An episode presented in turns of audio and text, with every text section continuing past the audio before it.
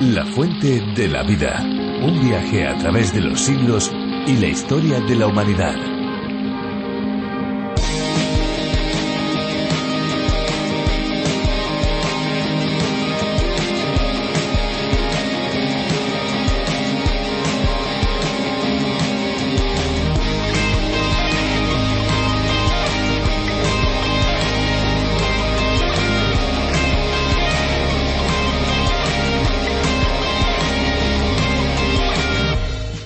Peróxido de hidrógeno, más conocido como agua oxigenada, tiene muchas propiedades y beneficios que se pueden utilizar en el hogar de una manera moderada. Es muy importante tener en cuenta que este tipo de producto no puede ser utilizado en altas cantidades puesto que puede ser inestable e incluso tóxico.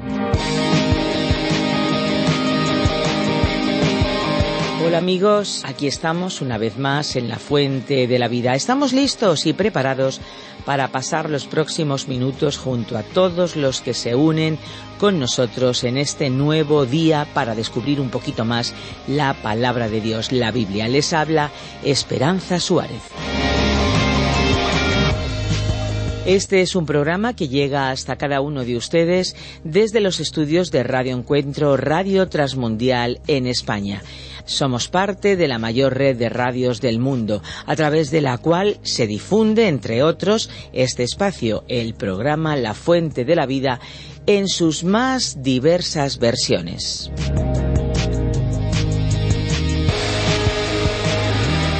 Damos gracias por todos aquellos que se ponen en contacto con nosotros, que nos oyen desde otros lugares, desde otros países, desde otros continentes. Muchísimas gracias a todos ellos. No sabemos desde dónde contacta usted hoy, desde dónde hoy nos escucha. ¿Por qué no nos llama? ¿Por qué no nos escribe y nos lo cuenta? 601 20 32 65. 601 20 32 65. Les recordamos que también estamos en Facebook. Síganos. Pueden escribirnos también a info arroba radioencuentro.net. Mientras escuchamos la canción que ya prácticamente va a entrar en un segundo, nos alegrará saber que usted nos acompaña. Ahora ya, dentro música. No es felicidad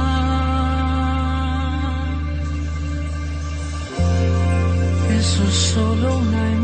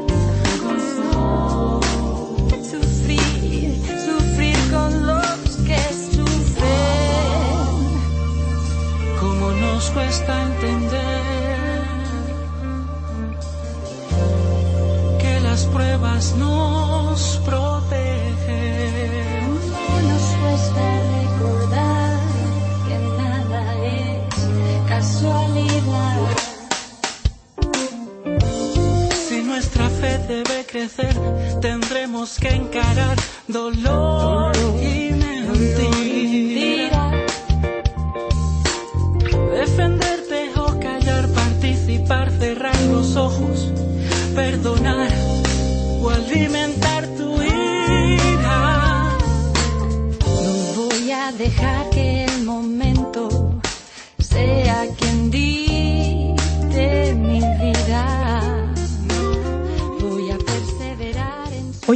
se habla de diferentes tipos de inteligencia. No todos tenemos las mismas capacidades para las mismas áreas del conocimiento y de la práctica, eso está claro. Hay personas que están muy capacitadas para resolver, por ejemplo, cálculos matemáticos, pero no consiguen encestar una pelota de baloncesto en una canasta o viceversa.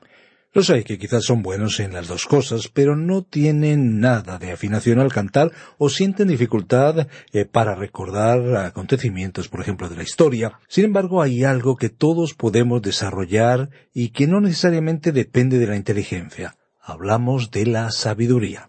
Pues hoy en el capítulo primero de la carta de Santiago descubriremos más detalles sobre la sabiduría que viene de Dios. Así que vamos amigos a escuchar la reflexión de hoy, pero antes les recordamos nuestra vía más rápida e inmediata de contacto, el WhatsApp. Tome nota, 601 20 32 65. Le repito, 601 20 32 65. Escuchamos a Virgilio Bagnoni. Al finalizar la reflexión, nosotros volveremos para darles otras vías de comunicación con la fuente de la vida. La fuente de la vida. Nuestro pasaje bíblico de hoy se encuentra en el libro de Santiago, capítulo 1, desde el versículo 3 hasta el versículo 11. Continuamos hoy, estimado oyente, nuestro recorrido por la epístola universal de Santiago que comenzamos en nuestro programa anterior. Y encontramos que este es un libro muy práctico. En los primeros tres capítulos, Santiago nos presentó la verificación de una fe genuina. Dios prueba la fe primero con pruebas y dificultades, y allí es donde nos encontramos nosotros en los primeros doce versículos de este primer capítulo de la epístola de Santiago.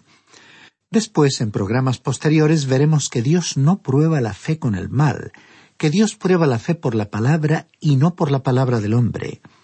Dios prueba la fe por la actitud y la acción con respecto a las personas. Dios prueba la fe por las buenas obras y Dios prueba la fe por medio de la lengua. Este será pues el contenido de los tres primeros capítulos de esta epístola. Santiago continuó dejando en claro que Dios no nos envía problemas por la importancia que pueden tener esos problemas. Ellos no son un fin en sí mismos.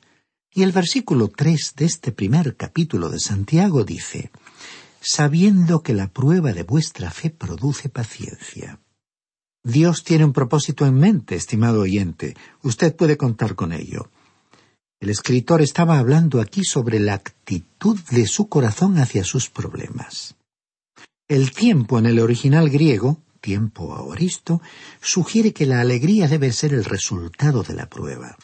Recordemos cuando estudiábamos el capítulo 12 de la epístola a los Hebreos, y dijimos que el método que Dios utiliza en la vida del creyente es corregir, aleccionar por medio de la disciplina, que literalmente puede referirse a la educación de un niño. Las pruebas y el sufrimiento no tienen sentido y el hecho mismo que Dios nos pruebe es irracional a no ser que exista un buen propósito para ello. Dios dijo que existe una buena razón para las pruebas y el sufrimiento, y que esa razón es buena. El apóstol Pablo dijo en su epístola a los Romanos capítulo 8, versículo 28. Sabemos, además, que a los que aman a Dios todas las cosas los ayudan a bien, esto es, a los que conforme a su propósito son llamados. Cuando las presiones exteriores de la prueba nos oprimen y somos colocados en los fuegos de la adversidad, la tragedia y el sufrimiento, la actitud de la fe debería ser creer que Dios ha permitido esas pruebas con un propósito y que Él tiene a la vista un objetivo elevado y noble. Y podemos saber que Dios está actuando y produciendo algo en nuestras vidas. Nos apresuramos a añadir que esto no quiere decir necesariamente que entenderemos el propósito que Dios tiene en esas pruebas. Esta es la prueba de la fe. Vivimos por fe y no por lo que vemos. Alguien dijo en la Edad Media que Dios no hace nada ni permite que algo suceda, sino aquello que nosotros permitiríamos si pudiéramos ver a través de todos los hechos tan bien como lo puede hacer Él. Ahora, ¿cuáles son algunos de los propósitos que se consiguen en la prueba de la fe? Santiago dijo que los problemas constituyen una prueba positiva de la fe genuina. Podemos usar la siguiente ilustración. un buscador de oro lleva cierto mineral a una oficina para que un ensayador, que es un especialista en probar metales preciosos, determine si se trata de oro o plata. El ensayador lo coloca bajo el fuego y echa un poco de ácido sobre él, y entonces opinará si el metal precioso es genuino o no. De la misma manera, Dios coloca la fe a prueba para probar si es genuina. Alguien lo ha expresado de la siguiente manera. El ácido del dolor prueba la moneda del creer, y esto es muy cierto. Dios prueba nuestra fe con un propósito. Bien dijo Santiago, la prueba de vuestra fe produce paciencia. Él nos prueba para que pueda producir paciencia en nuestra vida. Luego, en el versículo cuatro de este primer capítulo de Santiago, leemos Pero tenga la paciencia su obra completa, para que seáis perfectos y cabales sin que os falte cosa alguna. Es la paciencia la que hace de nosotros creyentes adultos, maduros. Pero ¿cómo produce Dios la paciencia en usted? Lo más interesante aquí es que la paciencia es el fruto del Espíritu Santo. Usted nunca llegará a ser paciente tratando de ser paciente. Pero el Espíritu Santo tampoco la colocará en una bandeja de plata y se la ofrecerá a usted como un regalo. La paciencia, estimado oyente, le llega a uno a través del sufrimiento y de las pruebas.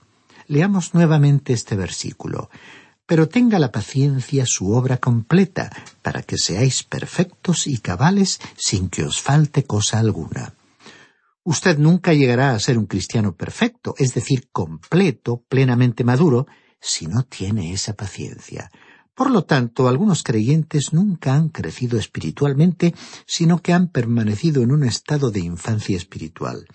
Los cristianos que no crecen y permanecen siendo niños desde un punto de vista espiritual suelen dar lugar a los rumores, a las críticas, al desorden y a la tensión en la comunidad de los cristianos. David dijo en el Salmo 131 versículos 1 y 2 Señor, no se ha envanecido mi corazón, ni mis ojos se enaltecieron, ni anduve en grandezas ni en cosas demasiado sublimes. En verdad me he comportado y he acallado mi alma como un niño destetado de su madre. Como un niño destetado está mi alma. En otras palabras, David dijo, He descubierto que yo tenía que crecer, tenía que dejar de beber la leche y comenzar a comer buena comida sólida. Necesitaba comer del pan de vida. Así que Dios probó a David y esa prueba permitió que él creciera. El apóstol Pablo escribió en su epístola a los romanos que la paciencia es uno de los resultados de haber sido justificado por la fe. En el capítulo cinco de esa carta, versículos tres y cuatro, escribió Y no solo esto, sino que también nos gloriamos en las tribulaciones, sabiendo que la tribulación produce paciencia, y la paciencia carácter probado, y el carácter probado esperanza. Como usted puede ver, estimado oyente, hay un propósito divino detrás de todas las experiencias que vivimos. Hoy hay muchos cristianos poco profundos, superficiales, y muchos que como cristianos son inseguros. Hay creyentes que tratan de ser intelectuales y cuestionan, ponen en duda la palabra de Dios. Y luego hay cristianos que mantienen actitudes dudosas frente a nuevas tendencias en el área de la moral. El problema con tales cristianos es que nunca han crecido espiritualmente. Son como niños pequeños. Dios nos da pruebas y sufrimientos, estimado oyente, para producir paciencia en nuestras vidas y para que lleguemos a ser hijos maduros de Dios. Esa es una gran necesidad espiritual que tenemos hoy. Dios tiene que enviarnos problemas para que podamos aprender paciencia, que también producirá esperanza y amor en las vidas de hombres y mujeres. Durante muchos años de ministerio cristiano hemos visto al Espíritu Santo realizar esta obra en las vidas de muchas personas. En cierta ocasión había un hombre en una iglesia que acostumbraba a criticar a los demás sin misericordia. Siempre encontraba en otros algún defecto. Luego este hombre comenzó a asistir a los estudios bíblicos en su congregación. Los demás creyentes notaron que él traía su Biblia y que tomaba notas en las clases. Durante un período de diez años Dios le envió a aquel hombre muchas dificultades. pero él creció espiritualmente de una forma sorprendente y llegó a ser una de las personas más amables que hemos podido conocer. Estimado oyente, esta es la clase de prueba que Dios da a aquellos que son suyos. Veamos ahora lo que dice el versículo cinco de este capítulo primero de la epístola de Santiago. Si alguno de vosotros tiene falta de sabiduría, pídala a Dios, el cual da a todos abundantemente y sin reproche, y le será dada.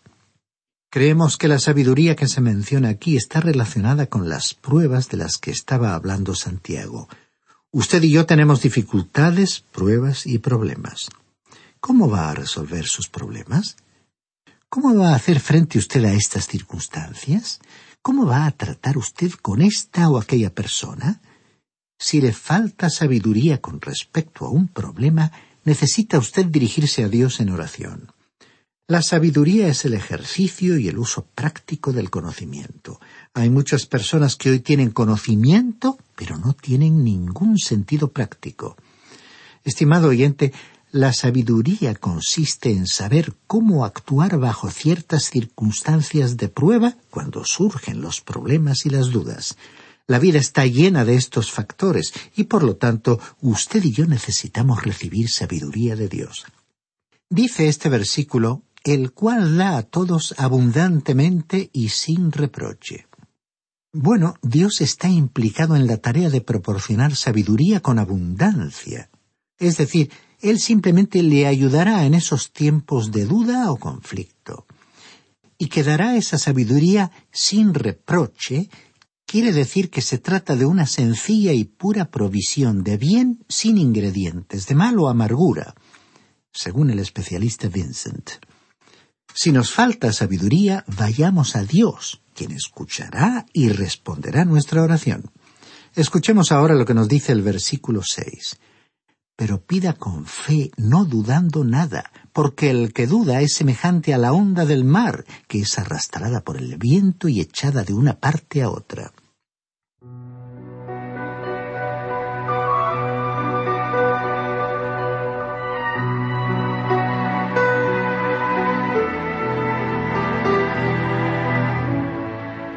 Quizás este no sea su problema, pero el profesor Magui declaró que había sido su problema durante una gran parte de su vida cristiana. Dijo el citado autor de estos estudios. El problema ha consistido en que simplemente no he creído en Dios como debería haber creído. No me interpreten ustedes mal.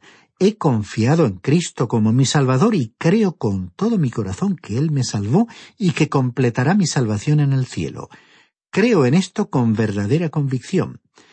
Pero fue en el área de mi vida en la tierra, en el mundo de las necesidades y los conflictos diarios, donde he tenido problemas. Por ejemplo, pasé por mis estudios universitarios con una actitud de incredulidad, porque no creí que Dios me ayudaría a superar esa etapa, porque me vi obligado a trabajar a tiempo completo y hasta a pedir dinero prestado. Finalizaba cada año pensando que no podría reanudar mis estudios en el año siguiente. Pero ocurrió que Dios siempre me abrió una puerta y pude continuar estudiando. Creo que durante mi paso por la universidad fui un cristiano deprimido, y al mirar atrás hoy soy consciente de que podía haberlo pasado mucho mejor y que podía haber disfrutado más de esa etapa si solo hubiera obedecido a Dios. Hasta aquí la cita. Dice el versículo seis, pero que pida con fe sin dudar. Estimado oyente, ¿por qué no confía usted en Dios? ¿Qué refleja habitualmente su rostro como cristiano? ¿Se está preguntando cómo se van a resolver sus problemas? Sabemos exactamente cómo se siente usted porque hemos vivido esas mismas experiencias. ¿Por qué no cree usted en Dios? ¿Por qué no confía plenamente en Él y coloca sus problemas en sus manos? A veces somos conscientes de que nuestra mente queda superada al enfrentarnos con los problemas de la vida. Nos sentimos incapaces de vivir en esta civilización tan compleja, pero tenemos un Padre Celestial que puede proporcionarnos la sabiduría que necesitamos. Y continúa diciendo el versículo seis porque quien duda es como las olas del mar, agitadas y llevadas de un lado a otro por el viento. A veces decimos yo creo que Dios va a solucionar esto, Pero después nos precipitamos sobre el asunto en cuestión y tomamos nuestra propia decisión. Con frecuencia algunos cristianos han dejado un problema en manos del Señor creyendo en Él, pero después, al día siguiente, dudan y ya no creen en Él. Deciden que no ha aparecido ningún indicio que parezca una solución y entonces intentan resolver ese problema ellos mismos. Y en ese momento es cuando cometen un error. Tales cristianos son aquí descritos como las olas del mar, agitadas y llevadas de un lado a otro por el viento. Continuamos leyendo el versículo siete de este primer capítulo de Santiago. No piense, pues, quien tal haga, que recibirá cosa alguna del Señor. Si usted va a tratar de resolver su problema por sus propios medios, entonces Dios no puede hacerlo por usted. En vez de acometer ese problema con sus impulsos humanos naturales, destrozando posibles soluciones y arriesgándose a producir una situación aún más difícil, ¿por qué no coloca todo ese asunto y se coloca usted mismo bajo el control del Señor? Ahora Santiago se dispuso a dedicarnos un proverbio muy adecuado, hablando de la persona aludida en el versículo siete, es decir, de la persona que pide algo a Dios pero continúa dudando. Escuchémoslo leyendo el versículo ocho. Ya que es persona de doble ánimo e inconstante en todos sus caminos. Este fue el gran problema de Israel.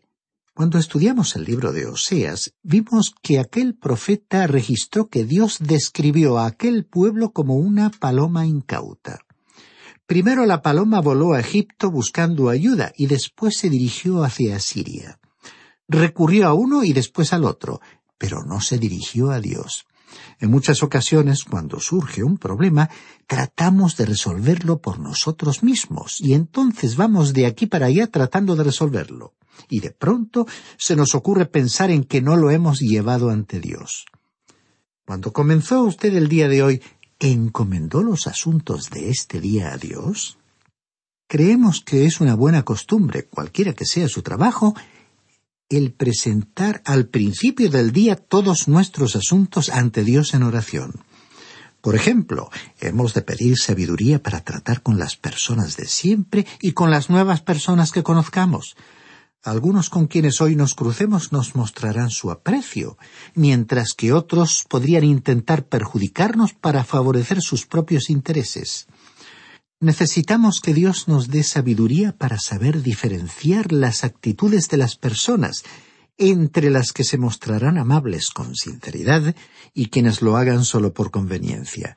Necesitamos la percepción espiritual para ver más allá de las apariencias, y necesitamos también la sabiduría divina para responder a las preguntas o consultas que se nos hagan, así como para tomar las decisiones acertadas en cada caso. Creemos que el comenzar el día con una oración de este tipo nos ayudará a relajar la tensión, afrontando las emociones de una nueva jornada laboral con una fe que espera recibir la ayuda de Dios en el momento oportuno. Ahora continuemos leyendo el versículo nueve de este primer capítulo de Santiago. El hermano que es de humilde condición, gloríese en su exaltación. Otra versión traduce el hermano de condición humilde debe sentirse orgulloso de su alta dignidad. Alguien podría decir hoy yo soy una persona de pocos recursos. Estimado oyente, si usted es un hijo de Dios, posee una gran riqueza, tiene un tesoro en el cielo. ¿Se ha detenido usted a pensar lo que tiene aquí en la tierra, lo que usted tiene en Cristo? En Él lo tenemos todo. El apóstol Pablo escribió lo siguiente en su primera epístola a los Corintios, capítulo tres, versículos 21 al 23. Así que ninguno se jacte en los hombres, porque todo es vuestro, sea Pablo, Apolos o Cefas, sea el mundo, la vida o la muerte, sea lo presente o lo porvenir.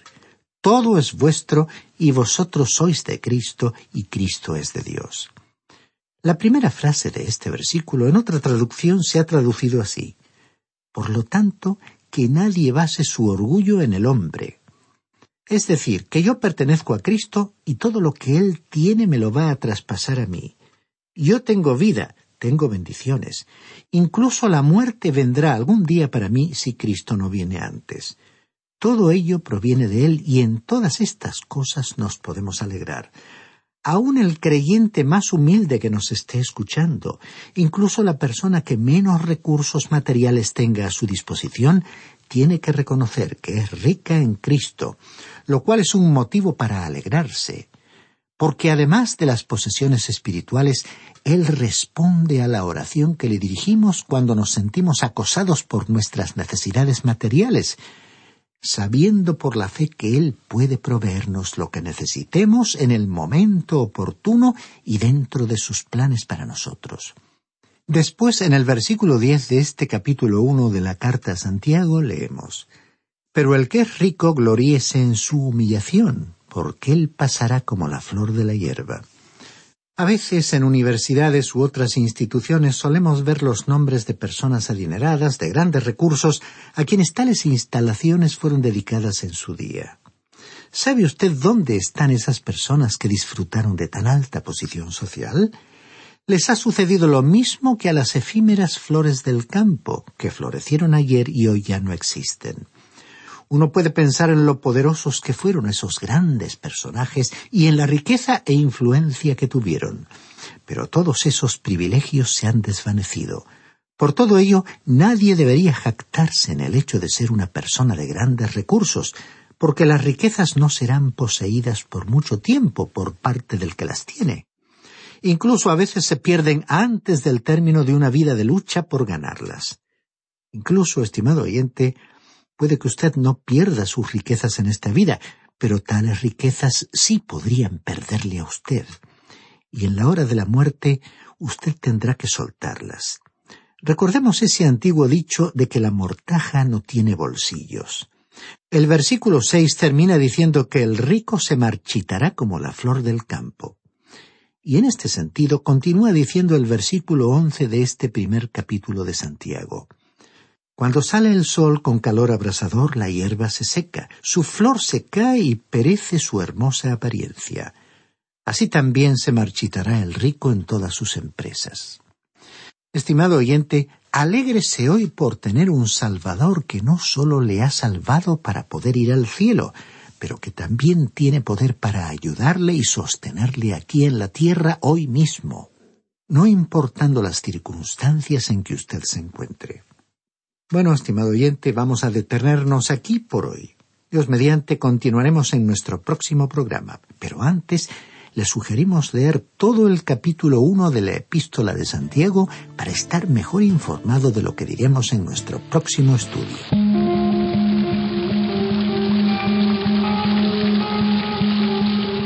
Pues sí, ya nuestra taza de té se está terminando, damos el último sorbito, pero lo hacemos con ánimo y con la esperanza de que nos acompañen también en nuestro próximo programa.